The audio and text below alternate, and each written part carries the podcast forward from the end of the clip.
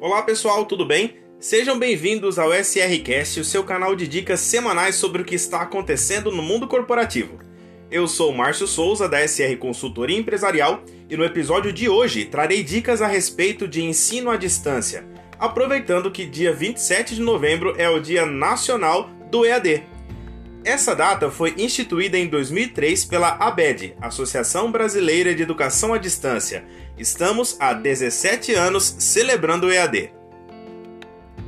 Nos últimos tempos, o ensino à distância passou a ser um aliado importantíssimo para a educação básica, ensino superior e também ensino profissionalizante.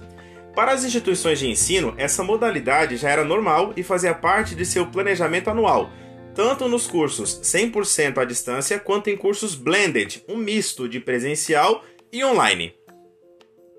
Para as empresas, essa realidade vem sendo considerada e implantada aos poucos.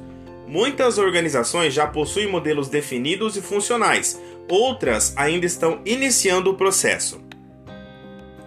Com a pandemia que enfrentamos em 2020, o EAD passou a ser obrigatório devido ao distanciamento social e isso afetou escolas, universidades, empresas e alunos de forma geral.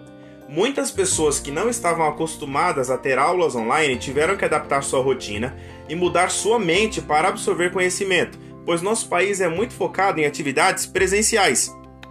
Os instrutores, palestrantes, professores e profissionais da educação em geral tiveram que rapidamente produzir materiais diversos e adaptar cursos para a nova realidade.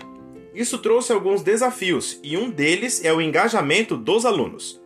Muitas vezes, algumas salas de treinamento online ficam cheias, mas as pessoas não interagem, não participam e só se conectam para fazer volume. É isso mesmo, volume. Fingem que estão aprendendo, e isso pode causar impactos negativos. Muito em breve, alunos que estiveram em aula, mas não aprenderam absolutamente nada. Pensando nisso, trouxe para vocês quatro dicas para participar de maneira adequada em cursos online e aproveitar ao máximo. Primeira dica: programe-se para acompanhar integralmente a aula. Uma situação que dificulta sua aprendizagem é entrar na sala depois que o curso já começou ou sair na metade da aula porque tem outras atividades para fazer. Se você se comprometer a participar de uma aula online, procure entrar na sala alguns minutos antes e ficar até o final. Assim você consegue ver todo o conteúdo e aprender mais.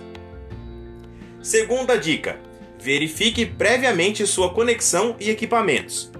Algo que dificulta o processo de aprendizagem online são os problemas com a conexão à internet. Por isso é imprescindível verificar a velocidade e estabilidade do sinal com antecedência. Se for necessário reiniciar o modem ou tomar outras precauções, você fará isso antes e não em cima da hora. Além disso, é sempre bom verificar o funcionamento do dispositivo que você vai usar para assistir a aula, bem como o fone e o microfone, para que fique tudo em ordem na hora de iniciar o curso. Terceira dica: participe ativamente do curso e interaja. A maior dificuldade que os professores e instrutores de treinamento enfrentam com as aulas online é a passividade dos alunos.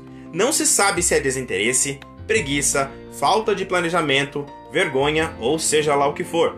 Mas muitos alunos não participam. Em salas com mais de 70 pessoas, apenas umas três interagem e as outras ficam em silêncio, com a câmera desativada fazendo Deus sabe o que. Então, participem, ativem sua câmera, demonstrem interesse pelo assunto, façam perguntas, pois não há aprendizado sem interação. Isso vale para online e para o presencial também. É necessário trocar ideias, comentar, compartilhar experiências e só assim nós vamos aprender algo. Quarta dica: utilize todos os recursos disponíveis. Outro erro que muitos cometem é acreditar que apenas alguns encontros online são o suficiente para aprender, quando na verdade temos outras ferramentas que podem ajudar, como plantões de dúvidas no WhatsApp ou Telegram, grupos e fóruns para discussão, vídeos adicionais, podcasts e uma infinidade de conteúdos disponíveis para complementar o aprendizado, levando o aluno a se especializar e não apenas aprender, mas também aplicar o que aprendeu no seu dia a dia. Agora que você já conheceu as quatro dicas, é hora de colocá-las em prática. Participe de suas aulas, ouça nossos podcasts Inscreva-se no Antenados, o canal Telegram da SR Consultoria, e fique bem informado sobre diversos temas. Você ouviu nosso SRCast com quatro dicas para aproveitar bem os cursos online. Espero que tenha gostado desse episódio e até o próximo.